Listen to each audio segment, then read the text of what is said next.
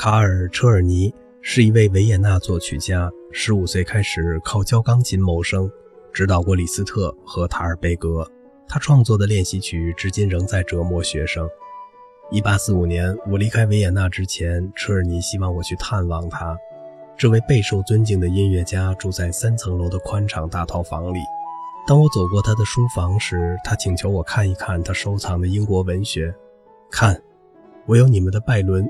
斯科特的全集，还有不朽的莎士比亚，他像是你们的贝多芬，对吧？上帝的宠儿，对吧？我们的对话持续了一段时间。我问道：“您怎么能够找到时间写那么多作品呢？”他回答：“要是我告诉你，我到二十八岁才出版第一部作品，但我写的东西比任何抄写员都要多，你一定会更惊奇吧？你可以想象一下。”我写了一千多首还没出版的作品，而且我从来没雇过抄写员为出版做准备。我很好奇他描述的工作方式的真实性。他说他可以同时写四部作品。对于我的惊讶，车尔尼微微一笑。他书房的每个角落都有一个书桌，上面放着一份未完成的乐谱。亲爱的埃拉先生，您看，我正在为英国人工作。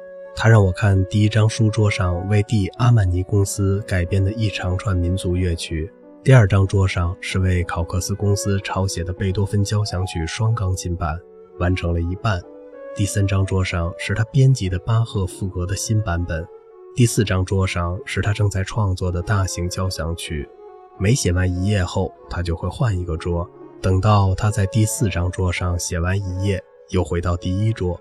这就是这位音乐家的机械生活，难怪他自己的作品都带有着一种挑灯夜战的匠气。